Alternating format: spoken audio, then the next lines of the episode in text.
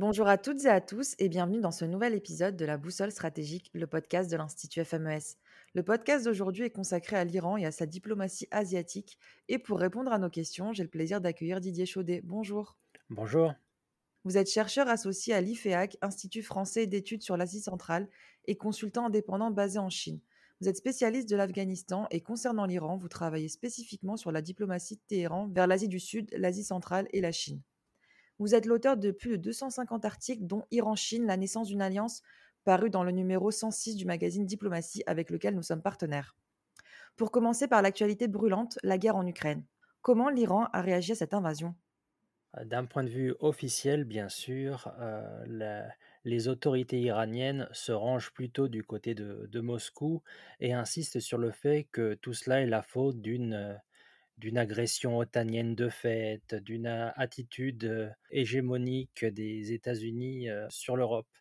Mais dès qu'on creuse un petit peu le, sujet un peu plus en détail, quand on tend l'oreille face à un certain nombre de discussions qui ont lieu à Téhéran en, ce moment, on se rend compte que les choses ne sont pas aussi simples que ça. Vous avez eu une conférence il n'y a pas très longtemps à l'université de Téhéran sur les relations irano-russes.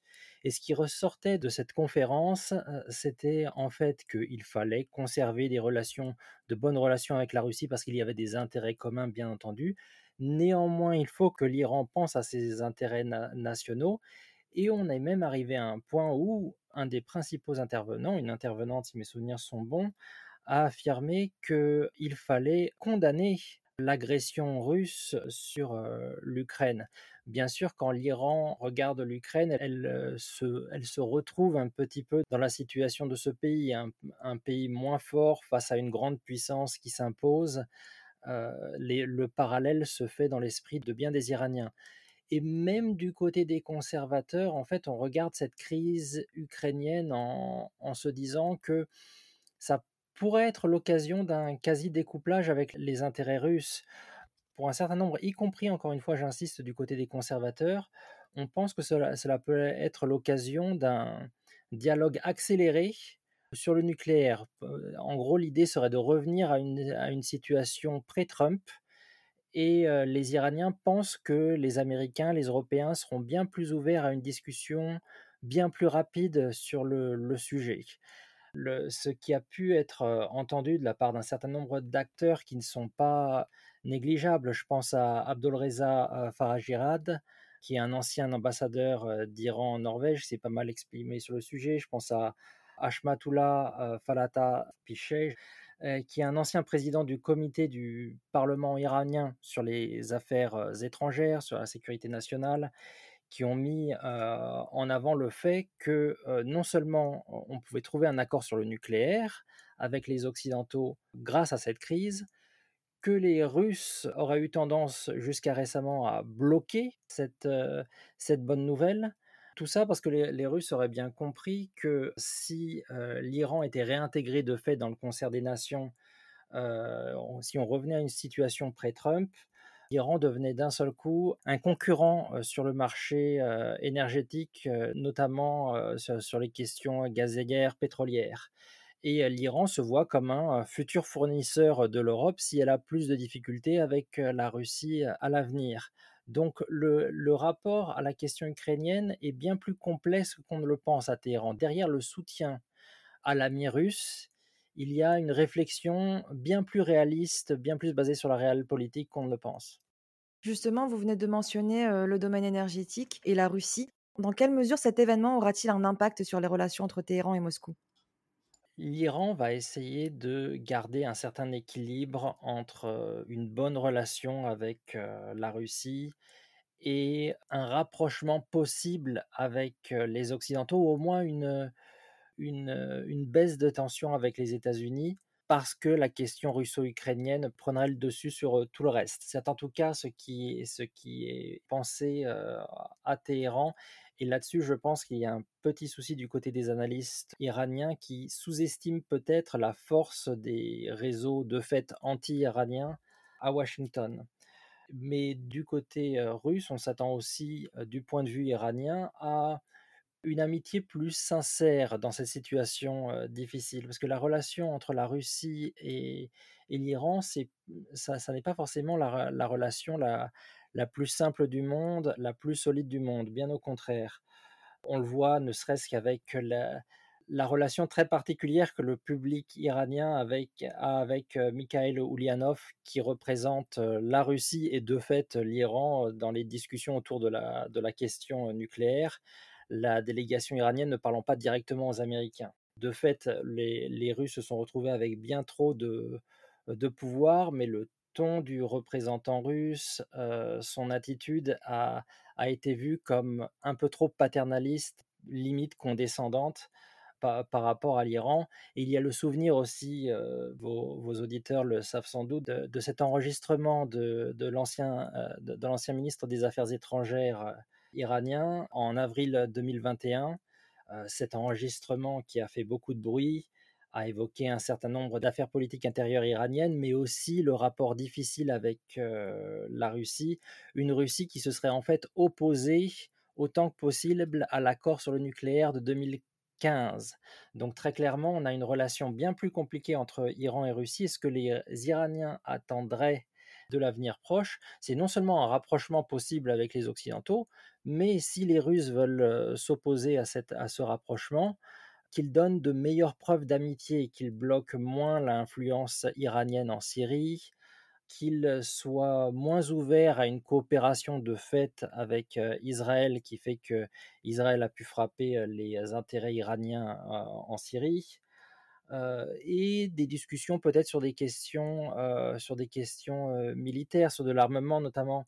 Il y a une discussion notamment qui existe depuis un certain temps autour du système de défense aérienne, heu, S-400, heu, la possibilité d'a d'achat d'avions de chasse, heu, Su-35. Ce qui me gêne un petit peu dans ce discours sur l'armement, c'est que je me demande toujours où l'Iran va trouver l'argent pour, heu, ce type d'armement. C'est un armement qui coûte extrêmement cher et l'Iran n'a pas exactement les moyens, mais au moins avoir la possibilité et avoir un matériel effectivement fourni, ça serait déjà une belle avancée. On a pu suivre sur des années le désir iranien d'acheter, le système de défense aérienne S-300 par le passé et les Russes jouant sur la peur des occidentaux à ce sujet, se rapprochant avec les Iraniens à ce sujet, se retirant ensuite, en fait utilisant la carte iranienne pour obtenir quelque chose des occidentaux. Aujourd'hui, les Iraniens voudraient se retrouver dans cette situation. Utiliser la carte d'un possible rapprochement avec les occidentaux pour faire pression sur les Russes et utiliser la carte, heu, la carte russe pour faire comprendre aux occidentaux que si jamais ils ne s'ouvrent pas à eux, ils se rapprocheront d'un bloc entre guillemets «autoritaire», heu, russo-chinois, ce qui n'irait pas forcément dans les intérêts, dans dans les intérêts occidentaux. Merci beaucoup. L'Iran a structurellement des tensions avec l'Afghanistan. Quelles sont-elles et où en est-on à l'heure actuelle? Les tensions, heu, les tensions entre, hem, Iran et Afghanistan durent depuis, heu, depuis un certain temps et sont, multiples. Il y a bien sûr la question des réfugiés.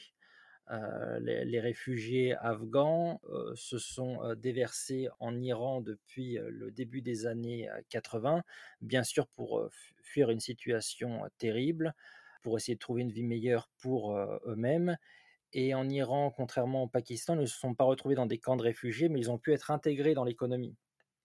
Heu, le problème, c'est qu'en étant intégrés dans l'économie, ils ont, heu, été vus très vite comme, heu, une source de compétition pour les Iraniens pauvres et donc ont suscité la xénophobie, ont suscité un certain nombre de tensions économiques, de tensions politiques qui, sont toujours là aujourd'hui. Parce que la grande la grande crainte en Iran, c'est un Afghanistan qui s'écroule encore plus, c'est un Afghanistan qui retombe dans la guerre civile et là, on aurait bien sûr un flot, de migrants qui irait en priorité, vers l'Iran et l'Iran n'a pas les moyens de les absorber, surtout, après l'impact, du covid. L'Iran les laissera passer, mais l'Iran ne pourra pas s'en occuper, c'est sûr. Vous avez aussi la question du trafic de drogue.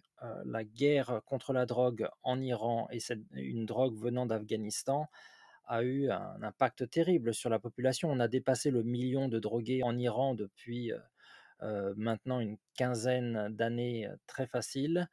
C'est, une situation, qui, nourrit des réseaux, criminels qui sont devenus assez puissants grâce au trafic de drogue. Vous avez eu des tensions aux frontières à la frontière entre l'Afghanistan et l'Iran qui ont fait, presque 4 000 morts dans le camp des forces de sécurité, iraniennes. Vous avez eu des véritables batailles rangées entre, ces forces, iraniennes et trafiquants, afghans. Et c'est une situation qui là aussi n'a pas disparu, bien au contraire. En fait, le problème, de la drogue, en Iran est né de la situation en Afghanistan et a pu largement se développer à partir de là. Un réseau criminel s'est créé, s'est renforcé, a eu un énorme impact, dans la corruption, d'un certain nombre de groupes au sein du régime et aujourd'hui a pu se développer, notamment avec le le trafic de méthamphétamine, aujourd'hui. Donc l'im l'impact so social et sociétal de, de du trafic de drogue venant d'Afghanistan est énorme. Vous avez aussi la question de l'eau, notamment la la rivière, heu, Helmand. Vous avez des barrages qui ont commencé à être construits sous Ashraf Ghani en Afghanistan et ces barrages empêchent de fournir en eau comme ils le voudraient des territoires dans le Baloutchistan. Des territoires qui sont déjà agités par un fort séparatisme, qui sont très pauvres, heu, qui ont la population locale a d'énormes tensions, les Baloutches, avec, heu, le pouvoir central. En bref, cette affaire de l'eau, cela renforce encore plus un problème sécuritaire en Afghanistan et on arrive au 4e point qui est le qui est un des plus importants sans doute, c'est la question sécuritaire. Dans les années 90, les talibans étaient clairement anti-chiites. Aujourd'hui, ils ne le sont plus. En tout cas, ils se présentent de cette façon-là. Heu, depuis 2014-2015, on a même vu des forces talibanes s'appuyer sur, heu, des Hazaras pour combattre ensemble dans certaines provinces Daesh. Donc on a eu une évolution. Un certain nombre de groupes talibans, en tout cas de commandants talibans, ont réussi à tisser des liens avec Téhéran. Sous la pression de Téhéran, vous avez eu des talibans pro-iraniens dans la 2e quinzaine de de septembre 2021 qui ont été, heu, qui ont été intégrés dans le gouvernement. Le le numéro 2 du, heu, ministère de la Défense, mini le numéro 2 du ministère, de l'Intérieur sont considérés comme des talibans pro-iraniens et le ministère du Commerce a aussi intégré des gens représentant les minorités. Une autre demande, des Iraniens. Malgré tout, il y a toujours ce risque, il y a toujours cette tension sécuritaire. Il y a déjà la question de savoir est-ce que les talibans vont rester, ces talibans 2.0 un peu plus ouverts aux minorités, un peu plus ouverts, aux chiites notamment? C'est une vraie question, qu'on peut se poser. Et puis même si les talibans ont bien évolué, s'ils s'écroulent, quid des plus extrémistes dans leur sein? Quid de Daesh, en Afghanistan? Des forces qui restent quand même fondamentalement anti-chiites et du coup aussi anti-iraniennes. Donc il y a toujours cette, cette peur par rapport à l'Afghanistan aujourd'hui et ça se retrouve dans la la diplomatie menée par Téhéran, aujourd'hui. Elle peut sembler un peu erratique parfois. Les talibans ont tissé des liens avec, la République islamique d'Iran et ça a été totalement accepté à Téhéran, sous le sous le gouvernement de Rouhani et c'était une logique de tisser des liens pour avoir la paix à l'Est. Aujourd'hui, le gouvernement plus conservateur a repris, cette approche-là, l'a même renforcée en soutenant officiellement le nouveau régime qui est après tout un régime anti-américain. Mais en même temps, les les vieilles peurs sont tenaces. Quand on se souvient des années 90, c'est tout c'est tout à fait normal et vous avez quand même toute un une partie de l'opinion qui est pro-«résistance» entre guillemets, même si cette résistance ne s'est pas vraiment à 100 % matérialisée pour l'instant sur le terrain et vous avez toujours ce désir de défendre des minorités. Minorités religieuses, les Hazaras, mais aussi la minorité persanophone des Tadjiks et du coup, vous avez un régime en Iran qui veut continuer à avoir un dialogue avec les talibans, mais qui ne croit pas forcément énormément en eux et qui veut poussé à un, régime entre guillemets inclusif, ce qui a amené un certain nombre de talibans et de pro-talibans, de forces pro-talibans dans la région, à dire que l'Iran devrait montrer l'exemple, notamment face aux sunnites iraniens qui n'ont pas vraiment été énormément intégrés euh, dans, le régime, euh, dans le régime actuel. Donc les tensions sont toujours possibles entre Afghanistan et Iran. Et de la même manière, euh, quelles sont les relations avec le Pakistan? Le Pakistan, c'est le frère ennemi. C'est-à-dire que d'un point de vue géopolitique, les Iraniens ont intérêt à avoir des relations apaisées avec le Pakistan. Historiquement, sous le Shah, il y a eu des relations très bonnes entre Iran et, Pakistan. en même temps, les Iraniens ont toujours compris que l'Inde était l'autre grande puissance dans son environnement le plus proche et a voulu tisser des liens, des liens dans ce sens, de puissance à puissance. Ce qui a toujours été gênant pour les Pakistanais. Le, cœur de la politique étrangère pakistanaise, c'est, comme le disait un, ouvrage anglo-saxon qui était sous ce titre, échapper à l'Inde, échapper autant que c'est possible alors qu'on est son voisin géographique. Et c'est vrai que cette relation a toujours été très gênante pour les Pakistanais, mais de la même manière, pour les Iraniens, cette influence pakistanaise en Afghanistan est problématique parce qu'elle euh, s'appuie euh, sur euh, une vision radicale slash conservatrice d'un islam sunnite qui est soutenu par l'Arabie saoudite, le véritable grand ennemi de, de la République islamique d'Iran ces deux dernières décennies.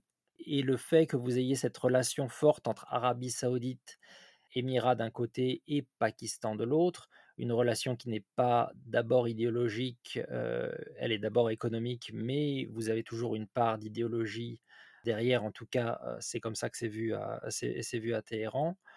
Et tout ça est vraiment vu comme problématique. Donc du coup, vous avez deux pays qui aimeraient être en paix l'un avec l'autre, qui ont un certain nombre de forces à Téhéran et à Islamabad qui veulent des relations apaisées, mais qui se trouvent pris dans un faisceau de relations extérieures qui peut les amener à s'opposer.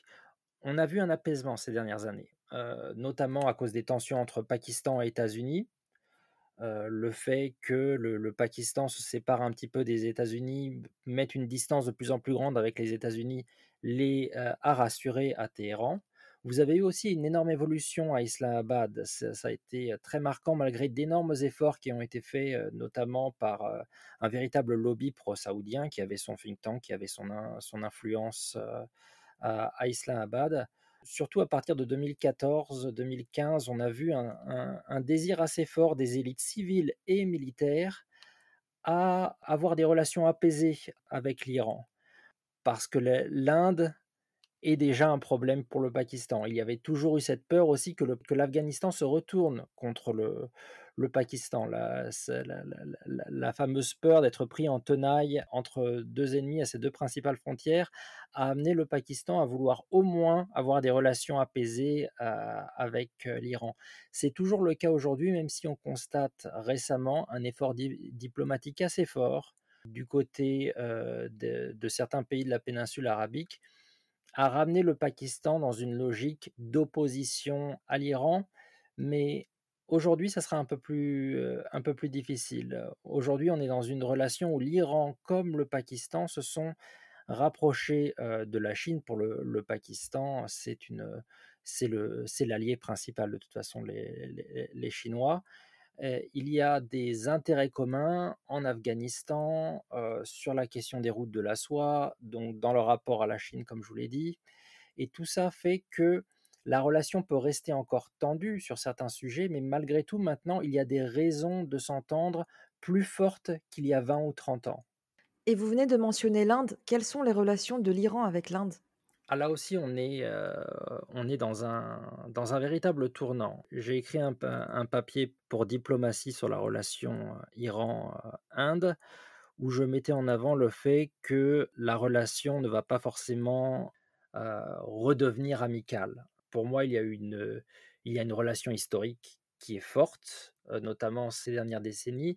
Puis après la guerre froide, vous avez eu une évolution où les Indiens sont rapprochés de plus en plus des États-Unis où les Iraniens se sont rapprochés de, la Chine, et notamment le, le mur américain a fait qu'une relation vraiment amicale entre Inde et Iran n'était plus aussi facile que par le passé. Parce que fatalement, quand on est dans le camp des Américains, les Américains attendent de l'Inde un certain soutien sur de gros dossiers, notamment le dossier nucléaire iranien.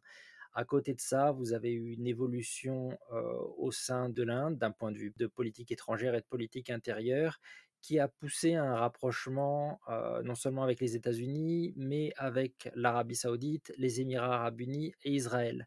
Donc tous les principaux compétiteurs slash ennemis de l'Iran se sont rapprochés de, de l'Inde et sont vus comme importants par l'Inde, ce qui rend la relation difficile. Mais je vais amender ici dans ce podcast l'article que j'ai écrit pour Diplomatie sur un point. Aujourd'hui, la, politique étrangère indienne est vraiment face à, un, tournant par l'affaire ukrainienne. L'affaire ukrainienne a poussé l'Inde à ne pas s'aligner sur les États-Unis ou sur les Occidentaux et à accepter de fait d'être dans une logique différente, d'être dans une troisième voie au nom d'une relation avec la Russie qui compte encore malgré tout. Est-ce que c'est le début d'une évolution à New Delhi, d'un rapport à la politique étrangère qui amènerait à un certain équilibre et qui donnerait une plus grande marge de manœuvre à New Delhi face à Téhéran? C'est peut-être une possibilité parce que les Indiens doivent prouver aux Iraniens que leur amitié vaut, encore quelque chose. C'est-à-dire que pour l'instant, d'un point de vue iranien, on a le droit de, se sentir déçu face à une relation qui est censée être amicale, mais qui semble d'abord être orientée par New Delhi dans une opposition forcenée au Pakistan, dans une opposition, dans un développement de la puissance indienne qui n'apporte que bien peu de choses en fait à l'Iran en tant que tel si l'Inde n'est pas prête de son côté à faire un peu plus d'efforts pour défendre notamment l'Iran face à son nouvel allié américain. Donc peut-être qu'ici on va voir une évolution. Ce qui m'avait marqué quand on discute avec des diplomates indiens comme pakistanais, c'est qu'on retrouve différents courants à l'intérieur de ces ministères des Affaires étrangères. Vous n'avez pas une, vision d'un bloc. Et du côté indien, la vieille approche non alignée, si elle devait être adaptée au XXIe siècle, a encore des partisans au ministère des, Affaires étrangères indien notamment, et donc dans une partie des élites indiennes. Et cela pourrait pousser à une véritable évolution, parce que, encore une fois, si les Indiens veulent regagner l'amitié de l'Iran, l'Inde va devoir faire de réels efforts. Merci beaucoup et plus au nord, comment qualifieriez-vous les relations entre l'Iran et les pays d'Asie centrale, maintenant que l'Iran fait partie de l'Organisation de coopération de Shanghai? Pour rappel, l'Organisation de coopération de Shanghai a été créée en 2001 par la Chine, la Russie et quatre États d'Asie centrale appartenant à l'ex-URSS. L'OCS est l'un des fers de lance de la diplomatie asiatique de la Russie. L'Iran, d'abord pays observateur, l'a rejoint officiellement en septembre 2021.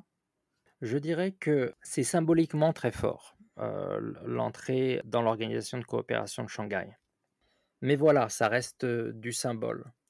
Euh, malgré tout, ce qui n'est qu'un symbole pourra être transformé par la, diplomatie iranienne. Avant l'entrée de l'Iran, l'organisation de coopération de Shanghai, à l'origine, restait quand même quelque chose qui était eurasiatique, plus la Chine. On a intégré le Pakistan et l'Inde. Intégrer l'Iran, c'est la reconnaissance de ce pays comme important pour cette région. Donc cela peut booster ses capacités diplomatiques sur place comme étant un autre membre de, l'organisation. À côté de ça, l'Iran est en fait un atout pour l'organisation de coopération de Shanghai si elle veut vraiment peser d'un point de vue sécuritaire sur l'Afghanistan et l'environnement régional afghan parce que les grandes déclarations qui sont faites par l'organisation sont intéressantes. Maintenant, ce qui va être attendu, notamment par les États membres d'Asie centrale, c'est une aide concrète en cas de problème venant d'Afghanistan. il était logique, face à ces problèmes, le Kazakhstan se tourne plutôt vers la Russie. Mais si des problèmes se font sentir en Afghanistan, si le régime des talibans s'écroule et que ça, pose un vrai problème sécuritaire sur l'ensemble de la région, on va attendre de l'Organisation de coopération de Shanghai qu'elle pèse. Et elle pèsera bien plus avec l'Iran en son sein, car tout ce qui fait peur à la Chine, à la Russie, aux pays d'Asie centrale, en Afghanistan, sont des questions plus importantes encore pour l'Iran, quasiment pour sa stabilité, pour la, survie de, son régime à plus long terme. Donc l'Iran va être ici un acteur clé qui va bénéficier à, l'OCS et à partir de là, on peut imaginer un renforcement des liens avec tous les acteurs présents, notamment les pays d'Asie centrale. Maintenant, si on regarde le rapport à l'Asie centrale en particulier, historiquement, il y a deux pays qui comptent pour l'Iran en Asie centrale post-soviétique. C'est le Tadjikistan, un pays persanophone, un pays qui est proche à bien des égards, et un pays qui peut être gênant si on le laisse agir de, façon trop libre, notamment en Afghanistan. Le euh, Dushanbe se présente aujourd'hui comme le, le, principal ami des forces résistantes tadjiques, notamment en Afghanistan. ça nourrit un discours grand iranien, persanophone, pro-persan en général, qui sonne très ethnique et qui est quasiment une idéologie qui entrerait en compétition avec ce qui existe aujourd'hui à Téhéran. Donc en fait, le Tadjikistan est un, autre frère ennemi que le régime de Téhéran doit garder proche pour éviter qu'il crée à terme une idéologie compétitive à la sienne. Parce que le discours grand persan, grand, grand iranien qui se retrouve de fait aujourd'hui dans l'opposition afghane autour de Massoud et au Tadjikistan plaît à un certain nombre de personnes en, Iran. Vous avez toujours eu en Iran cette compétition entre le rapport à la religion et le rapport à l'ethnie, à, l'histoire longue persane. Et le fait que le Tadjikistan puisse à terme prendre un des deux grands courants qui a toujours agité la vie politique iranienne serait problématique à terme. Donc rapprochement, parce qu'il faut stabiliser l'Afghanistan, mais en même temps une certaine crainte sur ce qui pourrait se passer à l'avenir si on laisse le Tadjikistan agir seul. le pouvoir tadjik a parfois eu des, mots très durs contre le régime religieux en, Iran. la relation avec le Turkménistan, c'était vraiment une relation pragmatique, économique, basée temps sur, le, sur la question énergétique, mais aussi sur tout ce qui a toujours intéressé l'Iran, c'est que le Turkménistan reste ce pays perpétuellement neutre. Ça fait un, pays en moins qui pourrait s'aligner sur les États-Unis à l'avenir. Les relations avec les autres pays ont pu être peu développées, mais bonnes, à part avec l'Ouzbékistan d'Islam Karimov. Islam Karimov s'opposait assez radicalement au régime de Téhéran et il s'affichait, il s'est souvent affiché comme pro-américain, en tout cas jusqu'en 2005. Mais aujourd'hui, vous avez un nouveau président au pouvoir en, Ouzbékistan qui a en fait des intérêts communs avec l'Iran, notamment dans le désir de stabiliser l'Afghanistan. Vous avez donc la possibilité d'une entente cordiale entre Ouzbékistan et Iran aujourd'hui, dans une certaine mesure uniquement, parce que le changement d'un président ne veut pas dire une évolution totale de la politique étrangère. Il y a toujours une relation assez compliquée entre un, régime qui se veut très laïque en Ouzbékistan et le régime en Iran. Du côté du Kazakhstan, du Kyrgyzstan, des relations cordiales, mais pesant relativement peu parce que les régimes centra-asiatiques ne veulent pas non plus se mettre à dos les, les États-Unis. Mais en effet, l'évolution avec l'entrée dans l'organisation de coopération de Shanghai pourrait amener un renforcement des liens, notamment au nom du désir commun d'une stabilisation en Afghanistan? Merci beaucoup et nous venons de parler de l'OCS qui comporte aussi la Chine. Pensez-vous que l'actualité géopolitique puisse finalement profiter à la Chine avec euh, cette histoire de guerre ukrainienne? Et sur le long terme, comment analysez-vous les relations entre Téhéran et Pékin? Euh, je, je, pense que sur la question Chine-Ukraine spécifiquement, on a eu trop rapidement tendance à penser que forcément la Chine allait s'aligner sur la Russie. De la même manière que la relation Iran-Russie est assez complexe, de la même manière la relation Chine-Russie n'amène pas la, Chine à oublier ses intérêts premiers. Ce n'est pas un pays qui est motivé par une, une vision strictement idéologique, même si le ton a pu devenir plus dur ces dernières années en politique étrangère. La Chine veille d'abord à ses intérêts intérêts nationaux et si la, Russie sert ses intérêts nationaux, pourquoi pas? Aujourd'hui, pour la Chine, cette crise est assez problématique parce que la, relation était très bonne, notamment d'un point de vue économique, avec la Russie, mais aussi avec l'Ukraine. Aujourd'hui, vous avez d'un côté un pays qui est en phase d'être détruit, l'Ukraine, et de l'autre un pays qui va tomber sous des sanctions qui vont être extrêmement violentes économiquement, la Russie. Ces deux partenaires économiques qui sont perdus pour la Chine, c'est extrêmement gênant. Comment voir la relation avec l'Iran dans ce cadre? À bien des égards, je dirais que on a surestimé ces dernières années, depuis notamment le 11 juillet 2002, quand le New York Times avait évoqué le renforcement des relations sino-iraniennes de façon assez, assez forte. Je l'évoquais dans l'article de diplomatie que vous avez évoqué. On a un peu exagéré l'importance de ce tournant, entre guillemets la Chine a construit des relations de plus en plus fortes avec le temps avec l'Iran, mais sans jamais perdre de vue qu'elle avait deux autres grands pays intéressants pour elle dans la région, Israël et l'Arabie saoudite. Encore une fois, deux ennemis slash compétiteurs de l'Iran. Et la Chine ne va pas les sacrifier pour une vision idéologique des relations internationales ou pour plaire à Téhéran. Ça n'est pas dans son approche. L'Iran est une pièce importante de sa vision de Grande Asie centrale. Parce que quand on parle de politique étrangère chinoise, il est quand même intéressant de voir les choses de Beijing. Et on a repris à Beijing, dans un certain nombre de discours académiques, euh, intellectuels, la notion de Grande Asie centrale qui avait été mise en avant par, euh, Bush. Elle aide notamment ici à associer le Moyen-Orient, ce qu'on appelle en, en, Europe le Moyen-Orient, l'Asie centrale, l'Afghanistan et le Pakistan, dans un bloc où l'Iran est euh, quasiment au centre. Et euh, tout ce qui peut se passer dans ce, dans, dans ce bloc pourrait avoir un impact sur la sécurité, sur la stabilité de l'ouest de la Chine, sur son approvisionnement en pétrole et en gaz, euh, sur ses possibilités de devenir une véritable grande puissance à 100% au XXIe siècle. Donc, ce grand Moyen-Orient est d'une importance capitale pour la Chine et elle compte s'y investir pleinement. Ça ne voudra pas dire s'aligner sur les intérêts iraniens, mais ça voudra dire, sans doute, peut-être, avec le temps, protéger le régime iranien. Dans l'article que vous avez évoqué, je mettais en avant le fait qu'on ne pouvait pas parler d'une alliance sino-iranienne, en tout cas tant que l'Iran n'était pas pleinement intégré à l'organisation de coopération de Shanghai. Aujourd'hui, la situation a évolué. Mais malgré tout, la Chine a des intérêts dans d'autres pays de la région. Elle ne va encore une fois pas les sacrifier pour plaire à l'Iran. Il faut se rappeler qu'un certain nombre d'informations qui ont pu filtrer en 2020-2021, quand on évoquait ces relations sino-iraniennes, venaient de l'Iran et c'était un message qui était envoyé aux Occidentaux. Nous ne sommes plus seuls dans le monde.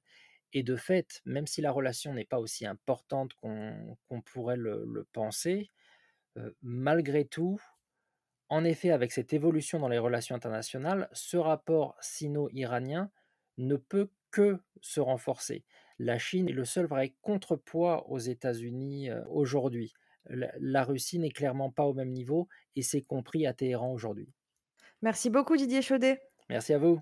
C'était la boussole stratégique sur la diplomatie asiatique avec Didier Chaudet, un podcast que vous pourrez retrouver sur notre site internet fmes-france.org, sur les plateformes de podcast et sur nos réseaux sociaux Facebook, LinkedIn, Twitter et maintenant Instagram sous l'intitulé Institut FMES.